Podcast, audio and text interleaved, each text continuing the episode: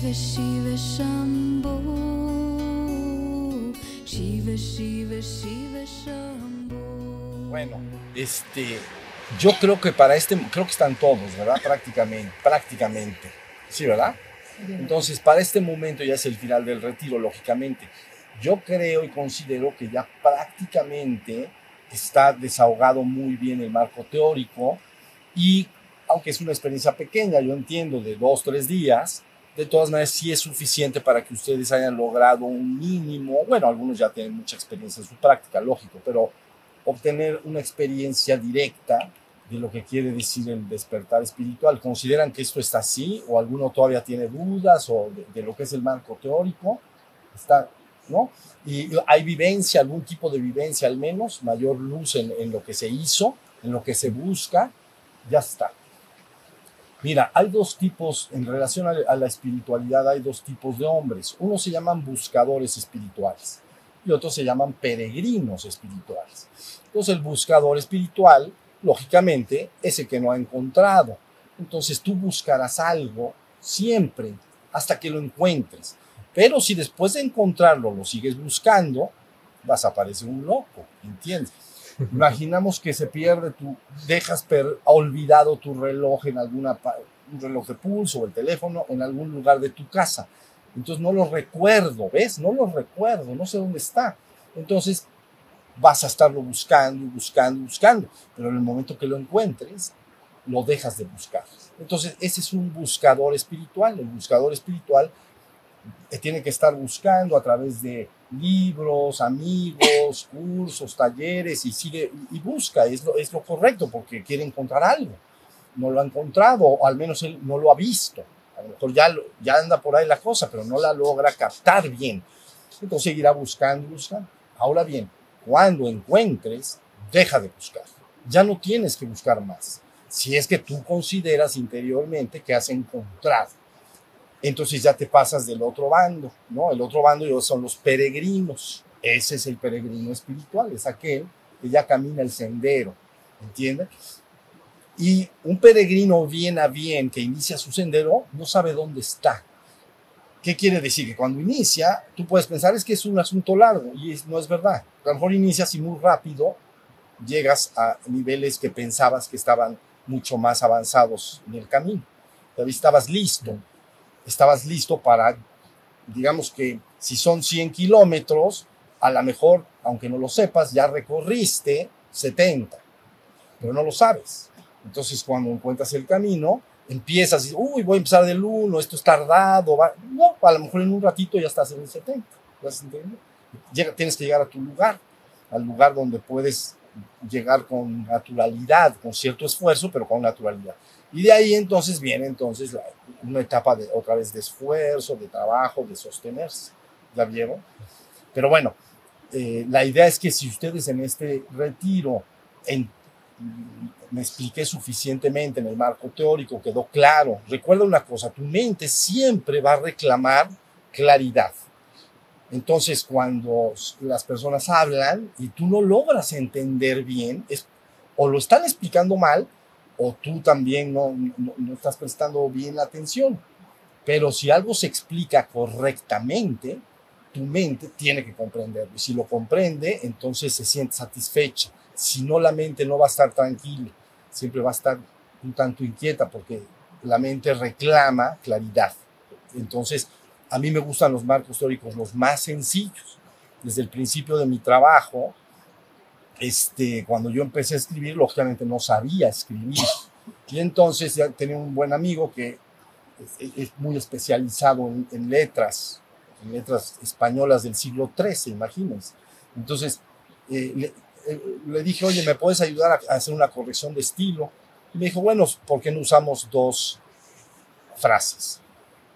Una, simpleza es belleza. ¿Ok?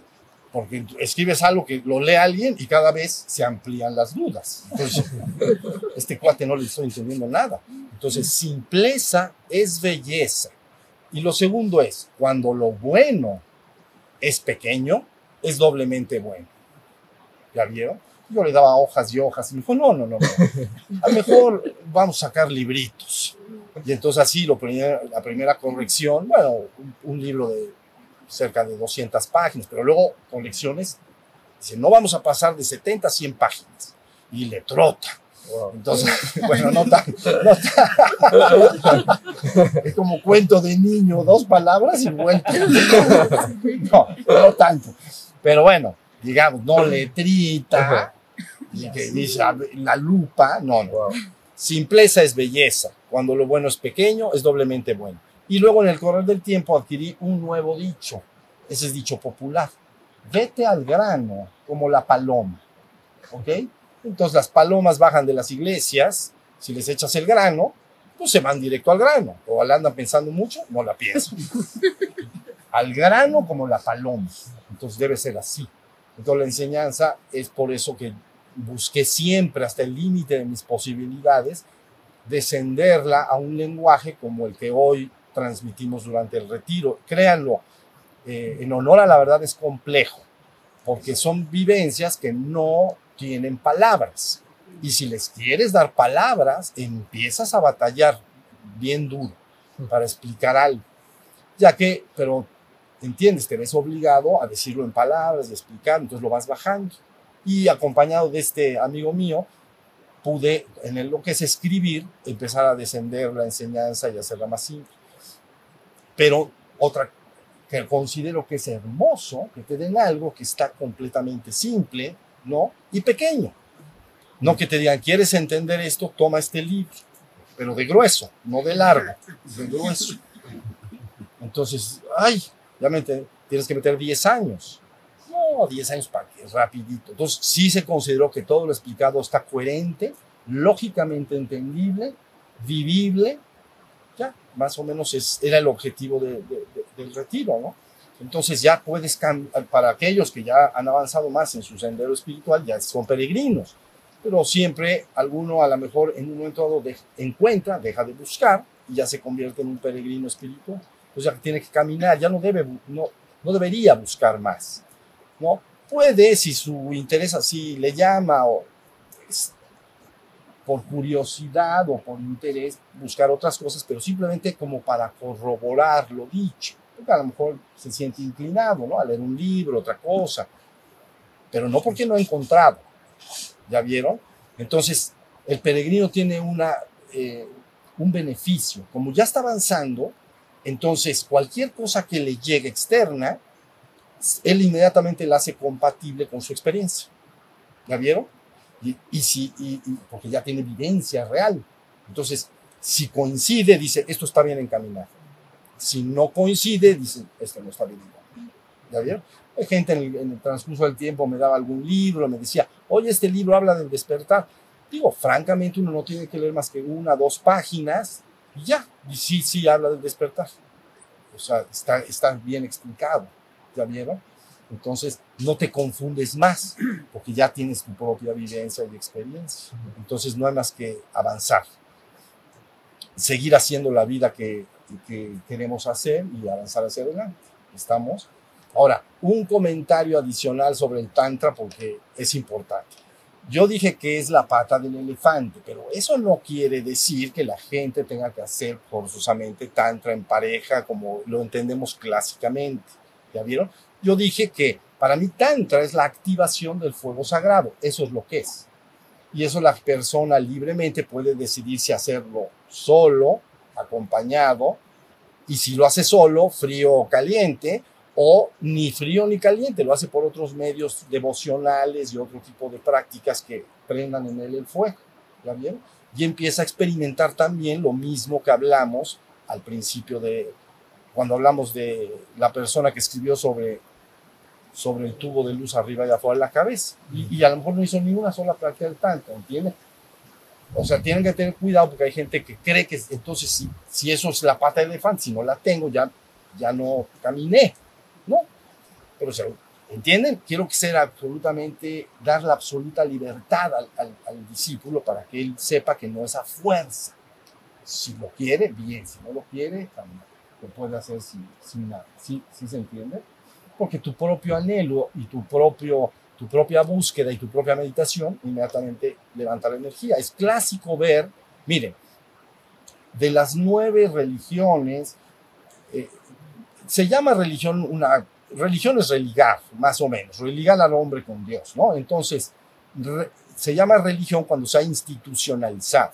Y institucionalizado es que ya entra en el sistema de, en una sociedad, vamos a decir, formalmente, pero dentro las religiones, estas nueve de las que hablé, abajo de esas religiones tienen una espiritualidad o mística. Es la parte interna. ¿Ya vieron? Lo otro es institucionalizado. Tiene que responder a las necesidades humanas. Por ejemplo, los hombres acostumbran casarse. Tú necesitas alguna ceremonia, rito para elaborar el casamiento. Así sucede. Mi hijo vino al mundo y entonces yo quiero que pertenezca a, un grupo. Bueno, pues hagámosle un bautismo, eso quiere decir que se ha institucionalizado algo y de alguna manera se hacen ritos y ceremonias para responder a las necesidades humanas. Ya, hasta ahí va. Pero atrás de la religión o en el fondo mismo está su verdadera espiritualidad o mística, la verdadera. Y esa espiritualidad verdadera y mística verdadera, cuando las estudias en esas, esas nueve, parecen diferentes religiones pero su mística y espiritualidad es la misma. Es, la, es extraordinariamente coherente. ¿Ya vieron? Entonces yo les daba un ejemplo aquí a, algunos de los que ya están acá en el pasado. Decía, imagínate que nuestros abuelos en el pasado por ahí nos dieron regalos. Nos dieron 33 regalos que decía yo ayer. Pero nada más nueve están tan sabrosos, tan buenos. No los otros mejor, los, ya no, no, no, como que este no. Entonces quedan nueve. Pero fíjate, el regalo se envuelve. Quiere decir que cada regalo tiene un envoltorio diferente, una caja diferente, un moño diferente, unos vienen en bolsa, otros. Entonces, a los ojos del espectador parecen seis, nueve cosas diferentes, ¿no? Evidentemente, si me dan una caja así y una caja así, espero que sea un objeto diferente. ¿okay? Espero no va a que abra la caja y entonces aquí está el regalito. Entonces, pero así pasa con las religiones. Parecen en su forma ritos y ceremonias diferentes, pero en honor a la verdad, abres esos envoltorios, quitas las cajas y moños y todo el papel brilloso que tiene, y entonces encuentras un mismo regalo. Yo les dije en el pasado, un osito de chocolate. Entonces hay un osito de chocolate nada más y dices, ¿qué pasó acá? Cajota, osito de chocolate. Cajita, osito de chocolate. Dices, esto es bienaventurado. O sea, es una fortuna, pues. Es bienaventurado que abrí nueve cosas y me encontré que era el mismo regalo. Estuvo extraordinario. ¿Ya vieron? Los seres humanos pelean y discuten mucho porque pelean por las cajas. Y discuten mucho por las cajas. Y entonces, no, es que el mío está mejor, que mira, está, está, está rojo tiene un moño amarillo. Bueno, es que eres medio barroco. Pero, y el otro, pues una bolsita. Bueno, si eres minimalista. ya me que decía yo del Zen. Entonces andan peleando, ¿no? Por el estilo de la caja y la forma de entrega y todo el asunto.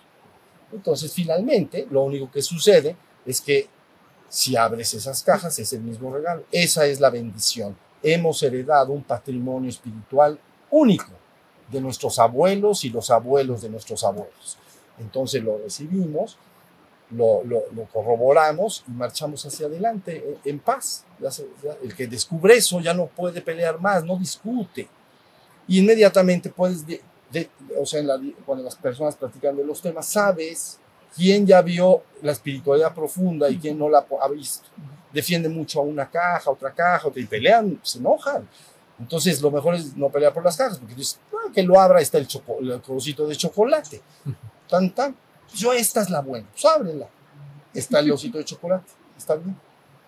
Y las otras también tienen el osito de chocolate. No lo abrió, bueno, pues es cosa de él. De todas maneras, el mismo osito de chocolate. ¿Ya vieron? En la, mística cristiana, nada más les comento esto muy rápido, hay dos grandes vías que se llama la mística del amor y la mística del vacío. Bien, la mística del amor es la enseñanza que predominantemente entendemos como la enseñanza de Cristo. pero en realidad su palabra habla muchísimo de separar la trascendencia de la existencia. Es una mística profunda del vacío y del amor también. Entonces los místicos cristianos se perfilan a veces entre uno y otro camino. Mística del vacío es la del despertar, es la del vaciar los contenidos de la mente, se llama mística del vacío. Mística del amor es la otra. Y hay místicos que trabajan más sobre una línea y hay místicos que trabajan sobre las dos. Por ejemplo, San Juan de la Cruz trabaja la mística del amor con llama de amor viva. O llama de amor viva que dulcemente hieres en lo más alto y profundo. Ta, Entonces es una mística clásica del amor. Quita ya este velo que me separa de ti. ¿no? Bueno, es una mística del amor, pero hace un trabajo como subida al monte Carmelo. Es una absoluta mística del vacío. ¿Ya vieron? Pues ahí está. Y entonces luego te vas a Santa Teresa de Jesús. Digo estos dos personajes porque son muy importantes en la tradición cristiana. Santa Teresa de Jesús, mística del vacío. Entonces ella dice, bueno, el, alma o lo interno es como un castillo de siete moradas y vas avanzando desde la primera morada o habitación, pues, hasta la séptima. En la séptima te haces una sola cosa con la divinidad. ¿Ya viste? Dice ella entonces, como la luz que penetra en una habitación por dos ventanas, donde ya no puedes separar una cosa de la otra, o como el, el agua de un riachuelo que ha penetrado en el océano, donde ya no puedes separar una agua de la otra. Así se hace el espíritu del hombre, uno con la divinidad cuando ha entrado a la séptima morada. ¿Ya viste? Una cosa extraordinariamente hermosa. Y entonces dice, el hombre que está en el piso 1 y 2 que decimos está fuera de la morada, no entra al castillo, se llama la ronda del castillo. Andan en la ronda, alrededor pues, pero no penetran. Dice, tienes que penetrar. Entonces, todo el trabajo que él muestra de la primera a la cuarta morada es la disminución progresiva de los contenidos de la mente. Cada vez hay más y luego en la segunda morada menos, en la tercera morada menos y en la cuarta morada menos, tan menos que dice en la cuarta ya no hay culebras sabandijas ni cosas emponzoñosas. Pero si aparece alguna, si aparece alguna, no daña, no me, no me distrae, no me aparece un pe pensamientillo. Pero yo ya estoy en la cuarta morada, ¿ya vieron? Y luego dice entonces, pero una vez que has llegado a la cuarta morada, ya estás listo para entrar en comunión con el Señor. Dice normalmente, es Él quien te toma y te lleva con Él a la quinta morada. ¿Ya vieron? Entonces se le llama meditación de unión, así se llama, horas, meditación de unión. La persona entra a la quinta morada y se va al penthouse, ¿ya? Y entonces sale luego y sigue su práctica y todo, y con el correr del tiempo dice, alcanzará otra vez la siguiente morada, la séptima y le cambia el nombre, le dice esposorio espiritual. Esa es una palabra que quiere decir promesa de matrimonio. ¿Ves? Hasta ahí estamos llegando. Que Dios le hace al alma. Es decir, si tú te sigues metiendo acá, me voy a casar contigo. Y no te vas a poder separar más. O sea que escoge de una vez. Promesa de matrimonio. Qué cosa tan hermosa. Que la divinidad o Dios hace al, al alma o al, al espíritu de que si sigue entrando, va a pasar. Se llama esposorio espiritual. Finalmente, entonces, pues uno es lo que quiere. ¿Cómo dicen? De su pido mi limosna. Bueno. Entonces, ¿qué hace el alma o el espíritu? Sigue propulsándose y si llega a la séptima, dice matrimonio espiritual. Paz, fusión. Y sería, en otra terminología, Buda perfecto consumado. En la terminología que hablé del budismo, cuarta morada, un nirvana menor, no digo así porque sea rascuache, nada más digo porque, bueno, entonces como un nirvana ahí, entonces ese nirvana, cuarta morada, ¿la vieron? La persona está despierta y su mente está en silencio. Así lo dice Santa Teresa. Ya no hay remolinos, ya no está la loca de la casa, porque es así como lo explicó a las monjas, ¿no? La loca de la casa esta no para, pero ni, ni de faul. Entonces, bueno, ya está el nirvana menor en la cuarta morada. Séptima morada, entonces, pues, eh, Buda perfecto consumado. Ahí está, se acabó todo. Está fundido con el uno y único. ¿Ya se entendió? Entonces, en la enseñanza mística cristiana se considera siempre y por todos los medios que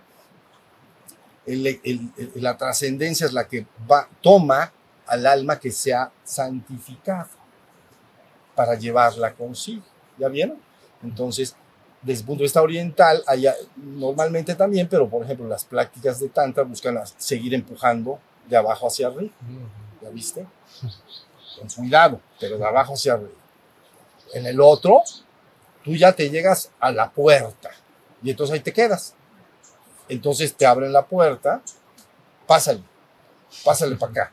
Entonces ahí vas, pero te abren la puerta, esa es una visión. Es Dios quien te toma y te lleva consigo, o con él, pues. Entonces, pero entonces en el, en el, en el, en el sistema de Tantra todavía se hace el esfuerzo de propulsar, es decir, llegas, ves la puerta y a jalones la tratas de... Yo la voy a abrir. Espérate. No seas precipitoso. Yo la voy a abrir. Empiezas. Bueno. Eso, ¿entienden? Eso es la, es la casi yo les digo la única práctica y técnica que propulsa con fuerza el despertar. Por eso es, es como un rocket. ¿Ya me entienden? que lo, que, eh, la energía, la, por eso hay que tener cuidado, respeto. Yo he dicho siempre, las técnicas de fuego son, no son técnicas de juego, pues quemar. Entonces hay, el fuego hay que tratarlo con tranquilidad, avanzar con él. Pero un hombre devocional está, es que todo esto lo empecé a decir porque dentro de esas nueve religiones, por ejemplo, dos de ellas no contemplan prácticas de fuego. El budismo zen es una y el sufismo del islam tampoco. Y sin embargo, cuando se entrevistan y se hacen reportes de los monjes zen, muestran completamente lo que se llama síndromes de Kundalini. Quiere decir que su energía está hiperprendida y no hicieron nada. Ellos no contemplan, eh, eh, o sea, el tantra búdico solo aparece principalmente en Tíbet. En, en Japón, ¿no? Las dos escuelas Rinzai y Soto, que son las que permanecen actualmente, no tienen ni una práctica de fuego. El Zen japonés no tiene prácticas de fuego, pero se les entrevista, ven que esto se estudia. ¿Qué sientes? No, pues siento mi cabeza así, así, igual, se, ya se me salió un tubo por acá, no sé qué. A ver, tubo, ok, entonces no hizo nada de tantra, ¿ya ven? Claro. Porque avanzas por la práctica de la atención, el despertar, se activa el fuego. Pero si activas el fuego, se activa la- el despertar de la conciencia. ¿Ya vieron? En el Islam sucede lo mismo. No tienen ni una sola práctica de, de fuego. Las otras siete sí lo tienen. Tienen prácticas de fuego. ¿Sí se entiende? Entonces, ahí tienen. Este es, por eso les decía yo, este es un camino que cuando se le conoce se hace muy cierto, muy verdadero, muy consistente y con un marco teórico como el de este retiro, espero haberle servido bien para que ustedes después en su camino, ¿no? Puedan, cualquier cosa que les llegue lo debes discernir. ¿Ya me entienden? Porque se te pueden ofrecer muchas cosas en el camino. El camino que yo les pido que recorran, si ustedes quieren, es el camino de la pureza, es el camino de la conciencia. ¿Ya vieron? Hay muchas cosas que se hacen para el despertar, yo conozco de todas, pero yo creo que si la persona se dedica a práctica de respiración, prender un poco de fuego con las prácticas que conocemos y empieza su meditación, va a avanzar seguro. Un camino de pureza, pureza interior, ese es el camino que les pido seguir. Entonces, este, ¿hay dudas de esto, de lo que estamos diciendo? ¿Alguien quiere hacer algún comentario? ¿Alguien tiene alguna experiencia de comentar? ¿O, o, o qué hora es? Yo quisiera comentar algo. A ver, duro para que hasta allá atrás. Sí. bueno, cuando yo he hecho eh, prácticas de Tantra en caliente, eh, solitaria, por ejemplo, y cuando me pongo a meditar, por ejemplo, me siento muy inquieto, está todo como muy la mente, y me cuesta muchísimo, por ejemplo, tranquilizar el cuerpo y todo. Entonces, no sé en este sentido qué podría, que me pueda aconsejar en este Sí. sentido. E- Eso que tú estás diciendo es exacto. Ujú. Razón por la cual en este retiro no hicimos una práctica energética. ¿Ya viste? Nadie hizo ninguna respiración, no se les dijo que lo hicieran. Entonces, las prácticas de energía al principio aumentan la energía. Y al aumentarla, a veces aumentan, digamos que al cuerpo lo hiperactivan un poco, lo hacen como más vibratorio, como con más energía, pero a la mente de momento también la mueven mucho. Exacto.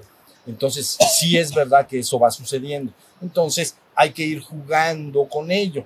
Si se está activando demasiado el cuerpo o la mente, quiere decir, porque todo es un asunto de energía.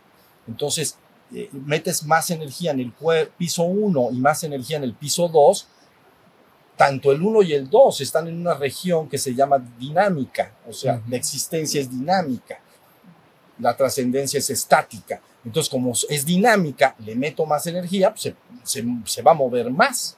Claro. Sí, sí me- o Claro, sea, como algún aparato que a lo mejor un foco. Entonces, que es de 100 watts. Pero si le metes 10, ya se empieza a prender. Pero si le metes 20, se prende más. Si le metes 30, se prende más. ¿Ya viste? Exacto. El cuerpo entonces experimenta lo mismo. Al aumentar la energía, aumenta, llámale la vibración. Y a la mente le pasa lo mismo. Entonces al principio pues, parece contradictorio porque la gente hace prácticas energéticas, luego se sienta a meditar y dice, "Esto- estoy más revoloteado. Exacto. ¿no? Entonces hay que ir jugando y bajarle, o sea, descansar un poco las prácticas, eh, espaciarlas, Ujú. a lo mejor hacerlas tres veces por semana.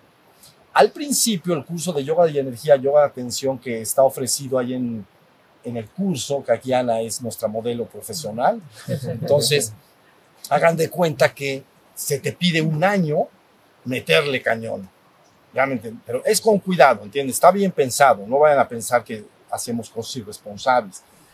Pero sí meterle para que se prenda tantito, porque algunos llegan bien casi ¿entiendes? Entonces, no, este, no, este necesita un poquito de, vamos a darle tantito cañón. Entonces, un añito. Pero luego, hay gente, por ejemplo, que, que, que no en estos 40 años, ¿entiendes? Wow. Y entonces gente que me ha acompañado en el camino, le daban la instrucción de que ya llevaba 20 años sin parar de hacer sus prácticas, se le estaba destapando el cerebro, se le estaban saliendo los ojos, le estaba sangrando la lengua y decía... es broma, es broma.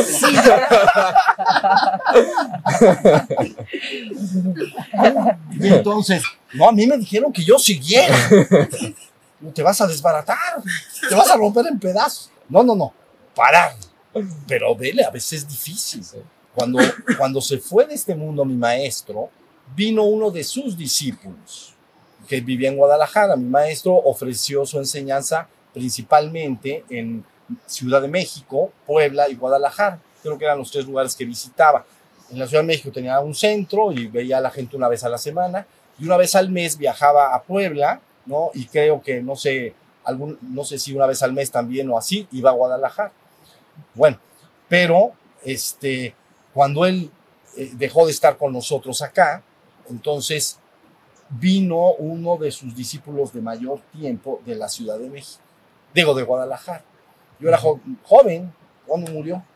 ¿Sabes? Yo cuántos años tenía, nací en el 56. Bueno, ya no era como de edad de 23. ustedes. Ok. 23, no, 30. ¿En qué año dijo? 56, a 89. Ah, 89. 34. Por ahí, 30, 34, 34, ya sí, por ahí. Exacto, un hombre joven, Ujú. yo empecé con él a los 21. Y entonces, este, pero ese discípulo a lo mejor tenía tre- 30 años con él, creo que fue mi maestro 50 años en la Ciudad de México. Wow. Bueno, pero yo, después de que él marchó, yo jamás nunca fui ya a nada de las reuniones, más que una o dos veces, ¿no? Fue así, muy poquito.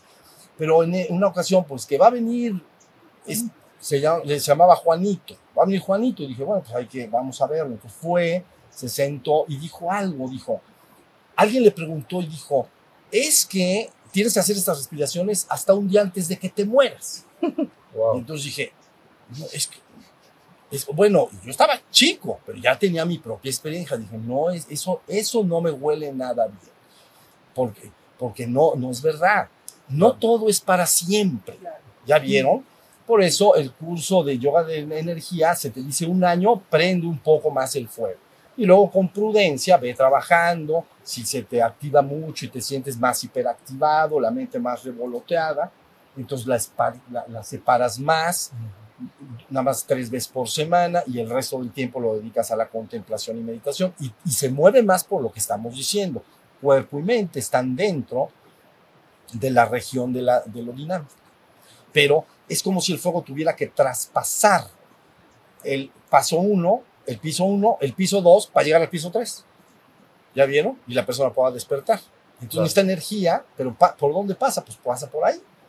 Por eso le estoy diciendo eh, eh, que la persona sí se mueve es porque la energía está pasando por el cuerpo y también por la mente.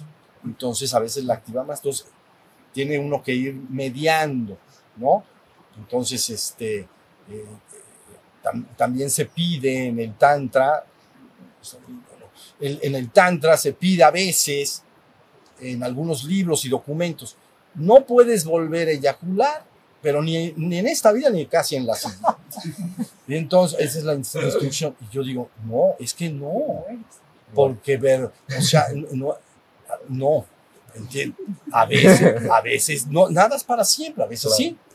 Y algo- o sea, a veces sí, a ver, hay que bajar, ba- tienes que bajar la pila, ¿me entiendes? Porque cuando tú haces prácticas energéticas, se prende el fuego, se sube muchísimo. Y la única forma de bajarlo es hacer eh, unas descargas, de, en el caso del hombre estoy hablando de eyaculaciones para que baje la energía. Baja la energía, me siento mucho mejor. Y a veces ahí es cuando disfruto el estado de, de perfecto despertar. ¿Ya vieron? Entonces es, en fin, es todo un asunto. No, no todo es para siempre y no son reglas. Por eso es bueno, se lo decía a una de ustedes hace rato, manténgase lo que más puedan cerca, bueno, lógico de la presencia, pero también de aquellos bienaventurados que, que siguen el camino que conduce al despertar, porque ellos tienen también vivencia y experiencia. Y es así como los seres humanos nos ayudamos unos a otros, ¿no? Oye, estoy haciendo esto y me pasó esto. Ah, pues yo hice esto y me ayudó. Y tienes for- no estás solo en el camino, ¿entiendes? No te vayas a quedar solo en el camino, ¿sí? O estás con la presencia o estás con gentes que han recorrido parte del sendero o mucho del sendero. Entonces, eh, tienes compañía, tienes ayuda. No se me vayan a quedar Claro. solos en esto. No se queden solos porque pasa, porque si pasan, van pasando cosas que mal guiadas te pueden crear con- problemas que son absolutamente innecesarios. ¿Ya entienden? Les voy a decir una cosa. En la tradición taoísta se habla de que ciertas prácticas energéticas dan interiormente el nacimiento al embrión del Tao. Es el cuerpo de luz. ¿Ok? Da nacimiento al cuerpo de luz. Todas las prácticas están diseñadas a que eso suceda. Y luego, ya que ha nacido el embrión del Tao, ¿no? El cuerpo de luz, entonces se le conduce y se le saca por arriba y afuera de la cabeza. Entonces, son prácticas muy antiguas y muy, muy ocultas, muy importantes. ¿Ya estamos? Bueno, nada más es un ejemplo, ¿entienden? Yo no estoy quiero hablar de terceros, pero es para que me entiendan lo que quiero decir. Entonces, una persona que había escrito algunos libros de este tema vino a dar unos cursos por acá a, a- México, a la Ciudad de México, y entonces una mujer que había, había leído sus trabajos se puso en contacto. Entonces, eso lo supe yo después. La, la idea es que ella empezó a presentar muchos eh, el asunto energético. Y entonces eh, este maestro le decía cosas como, ah, tienes que abortar el embrión del Tao. No hay tal cosa. No se aborta el embrión del Tao. Eso es una, es una palabra. Entonces resulta que tiene, terminó yendo eh, a, a verme, pidió una audiencia ahí al jardín hace muchos años. Y entonces yo le dije, no te preocupes, todo lo que te pasa es bueno. Pero ella pensaba que era mal. ¿Ya vieron? Estaba bien asustada y bien preocupada y no encontraba respuesta. Entonces la idea es esa. pas- Conforme uno va avanzando, si tiene la presencia y la presencia está contigo, te va a ir guiando mucho, muy bien. Pero también los demás. Los demás van teniendo experiencia en el camino y van... Entonces las pláticas parece que no, pero sí, sí te, te, te retroalimentan, ¿estamos? Entonces, no se me queden solos, eso sí se los pido, ¿estamos? Bueno, entonces, este, yo creo que ya no, ya no vamos a meditar, ya vamos a dar por cerrado el, el curso, nadie quiere na- ya decir nada. Maestro, Sí, eh, a mí me pasaba, bueno, me pasa, que cuando he trabajado mucho, Sí. es- En la práctica de Ah, no, no. Me gusta. Eh. Está hablando y le pusieron la. Bueno, eh, bueno, yo nunca he hecho tanto ni nada de eso, ni yoga de energía, sino, bueno, básicamente como hemos conversado, yo he hecho más vipassana por muchos años. Entonces yo me he dado cuenta que cuando he trabajado mucho, mi mente ha trabajado mucho y entro en meditación, me muevo mucho. Entonces, Ahí sí, está. Pero, pero que parezco que me fuera a mover, pero conforme va pasando el, tiempo de la meditación, empiezo a, a quedarme quieta. Y entonces ahí recién siento una, una sensación de alivio, ¿no? Pero eso solamente cuando entras en meditación, porque si no medito, he trabajado igual y yo sé que mi cabeza ha estado moviéndose mucho y no medito, me acuesto igual, pero no me levanto igual, porque toda esa energía ha estado en movimiento y no la he podido Ujú. Calmar. Ajá. Entonces, Pero dices que en meditación es como se... Pero En ¿qué es- se ¿Se mueve el cuerpo o se mueve la mente? No, la mente no, el cuerpo. El cuerpo un- físico. A ver, lo para que ellos lo vean cómo se mueve. por todos lados, inclusive si ya he trabajado demasiado, ya se mueve, pero Ándate, ya casi te vas caminando, Sí. pero así sentadita. ¡Vámonos!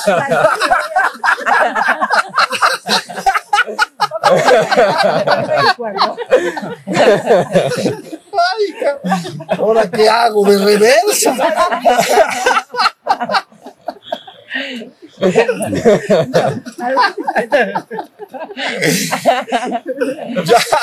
Yo conozco. No No. No, no. Si así no caminas para adelante, pero si, si tuvieras banquito, sí. Te sales del banquito, ¿sí o no? Sí. Te sales del banquito. Está el banquito y como que, ay, ay, ay, ay, Claro. eh, ¿no? Y entonces nada más andas. Ahí Y, está, y ¿ya es, ven? y es circular, el movimiento es fácil. Tú dices que ahorita te vas por el otro lado, ¿no? Estás volando por la ventana. Eso, eso, a dar una vuelta y Pero- entras por la otra. Ay, Diosito, ¿qué haré ahora? Exacto. Eso es fabuloso, vean. Ella es una practicante seria y formal durante muchos años de Vipassana. Vipassana no, hace- no hacen prácticas o no has hecho prácticas de energía, porque el Vipassana no hace prácticas de energía, es del Hinayana, de las prácticas del Hinayana. El budismo búdico es más bien del Tibo, eso es Tailandia y esos, esas regiones, ¿no?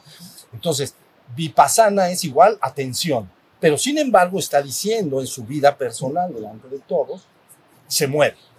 ¿Y qué dije hace un rato? Si activas tu conciencia, se activa tu energía. Si activas tu energía, se activa tu conciencia. Entonces, esto es buena noticia. Quiere decir que el fuego está prendido. Y es literal que está prendido de abajo hacia arriba. Prende en la base del tronco. Y entonces es- a veces se pone un tanto, la, la llamaríamos furioso porque está, está haciendo algo que, que es así, ¿no? Y que se- a veces lleva la cabeza a- a- adelante, ¿no? A veces la lleva para atrás. Entonces conviene, si la lleva para atrás, una paredcita para que no te vayas, te recargas y ahí te quedas. Pero se mueve, ¿ves? Y entonces, imagina a alguien que estuviera, le dan una técnica como esta del yoga de energía y se va a la montaña y se hace el hombre más solitario del mundo. Y allá en la cueva empieza a caminar como platicamos. Dice, ¿qué me está pasando? ¿Está bien? En cambio, ahorita ya está diciendo, ¿sabes qué? Yo practico esto y me pasó esto. Ahí está. Ahora, ¿es bueno? Es extraordinario. Quiere decir que el fuego está haciendo toda una activación. ¿Ya vieron? Por eso yo dije, se, entrevistan a los monjes zen y presentan síndromes de energía. Ahorita ella es una monje zen, bueno, no digo, no zen, de vipassana, una monja pues, y entonces eh, presenta lo mismo, cuestiones de energía. Es bueno. Tú entras, cuando yo entré la primera vez, yo tenía, era, era jovencito, yo tenía 21 años, y entré la primera vez al salón de meditación donde me inscribí, pero no estaba mi maestro, pero estaban meditando en, ahí por el Paseo Bravo, casa de, no, pero era casa de, bueno, era un departamento ahí por el Paseo Bravo, en, la, en los que conocen Puebla. Y entré, primero, fíjense bien, yo chiquito, subo unas escaleras obscuras, los edificios oscuros, un pasillo oscuro, y oigo a lo lejos, a lo lejos, yo dije, ay Diosito, ¿qué va a pasar ahí? Wow. te vas acercando, estás chiquito, tocas y te abre y efectivamente entras, están haciendo sus resp- Este es el... ch- ch- No, pero, pero yo no sabía que hacían eso. Ya que los vi dije, bueno, están haciendo práctica. Yo lo vi de lejos y dije, ¿qué será eso? Pero dije, me tengo que inscribir, porque si no me inscribo, no voy a despertarme. Y entonces fui, entro y al rato me inscribo y salgo y estaban en meditación. O sea, entré a un cuartito y ahí dos señoras muy hermosas, amables, me inscribí y este y cuando salgo, eso. Ves a, a mucha gente en meditación moviéndose. Entonces sería como algo extraño. Yo dije, esto es, esto es raro, ¿qué es esto? Y entonces ya con el correr del tiempo, la práctica y los comentarios con mi maestro y lo que él decía, es, es el fuego sagrado que se ha despertado en ti. Si se activa, ponte en manos de ese fuego el tiempo de la meditación. Es decir, que si yo entro en meditación y el fuego se activa, ¿qué es lo que deberías de hacer? Estar atento del movimiento de tu cuerpo por el que mueve esta energía. Si al ratito se va calmando, entonces pues ya estás atento del cuerpo inmóvil. ¿Ya vieron? Pero no lo resistan. Quiere decir que si se quieren mover así, por ejemplo, se dejan mover. ¿no? A veces se mueve la cabeza. Dejan que se mueva porque está haciendo un trabajo. Y si tú lo paras, entonces estás como interviniendo. Entonces mejor dejas que se mueva. Y luego ya si se calma, entonces ya, ya, ya, pues ya, ya se calmó. Normalmente mueve al, al practicante este fuego durante unos minutos, a lo mejor 10, 20 minutos, 30 minutos, y luego ¡fum! Así como literal, como si te apagaran la televisión. ¿Te ha pasado eso? Ya se acabó. Ya, sa- ya sabes, eso es muy bueno. Y es una demostración vivencial de que las prácticas de atención o de despertar también tienen efectos sobre el asunto de- del fuego. No tendrías que hacer tantra, porque ya aprendiste el fuego con prácticas de atención. ¿Ya, se- ya- ya- ya vieron?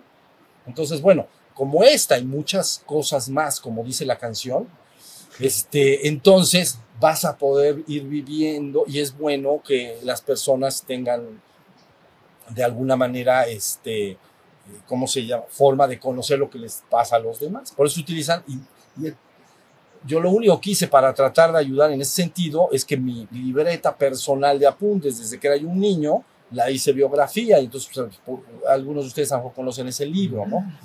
Para tratar de ayudar de que lo que a mí me pasaba. Pero eh, ahora estoy buscando ya reunir, porque ya se va a abrir un servicio en línea, eh, abrir un, un curso que es en línea, voy a, a ir acumulando, pues tengo muchísimo en la computadora y cosas por el estilo, porque me escribían antes muchísimo de sus experiencias, yo les contestaba. Pero frecuen- preguntas frecuentes, ¿la viste? Es, es importante acumularlas y que la gente también las pueda conocer para que se entienda toda la gama de experiencias que se pueden tener como es y algunas más. ¿Ya vieron? Entonces, bueno, insisto nuevamente, no permanezcan solos en el sendero, estén cerca de otros, no porque te vaya a pasar algo, sino porque te van a pasar cosas que no vas a entender bien y vas a creer que algo está mal cuando a lo mejor está bien. Entonces, ¿me entiendes? No, no, no vale la pena. Llegas con tu maestro y te dice, esto es perfecto, ponte en manos del movimiento, te va a durar unos minutos, luego se quita, es bueno, el fuego se activa. Exacto. Eso fue lo que me dijo a mí mi maestro. Yo le dije que me estaba sintiendo medio raro y, y- y de energía y, me- y nada más me dijo, se va a empezar a manifestar el fuego en ti. Eso fue lo que me dijo. Y al otro día, como dice ella, a caminar sentadito. Entonces ahí, ahí tiene. Pero tienes al maestro, ¿entiendes? En honor a la verdad, les, sí debo decirles, el, el maestro funciona como un pilar importante, ¿entiendes? Es idéntico a ti, es tu hermano y ni es más ni es menos.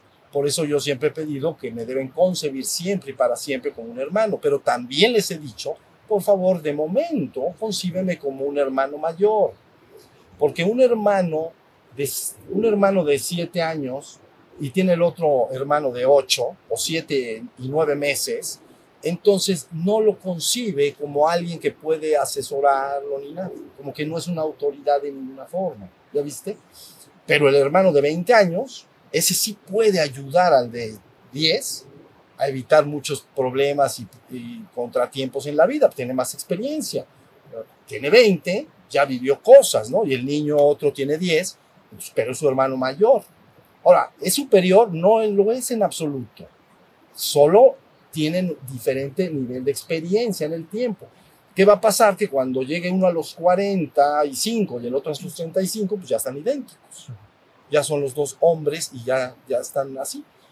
Entonces, tu maestro debe ser siempre tu hermano, pero conviene que lo concibas como tu hermano mayor, ¿no? Para que guardes, o sea, prestes atención a sus palabras. Ven los jovencitos o las jovencitas, ¿no? Tienen 10, 12, 13 años y están bien pendientes de lo que dicen sus hermanas señoritas más grandes, están escuchando. Esa es la verdad. Son hermanos que tienen un poquito más de experiencia en, en el camino de la vida. Entonces, no es un asunto de rangos, es un asunto de experiencia. Y entonces, eso creo que conviene. Que seamos hermanos, lo seremos siempre, pero seremos, pero también la experiencia puede ayudar mucho a, a que las cosas avancen y te evites eh, contratiempos y confusiones. ¿Estamos? Bueno, pues como dicen por ahí, todo lo que empieza acaba. Acaba. Entonces, este, vamos a, a despedirnos y, bueno, a despedirnos acá y ya pueden descansar y va, va a haber comida. Pues ya no les vamos a dar No. de comer. Se acabó.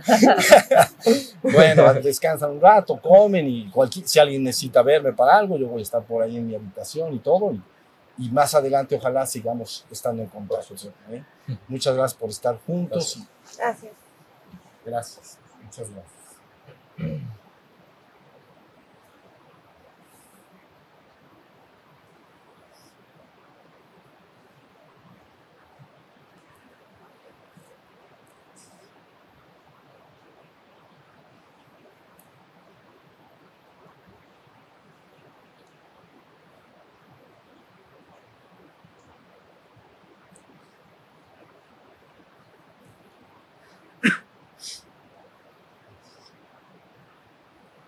Bueno, muchas gracias. Gracias por estar juntos.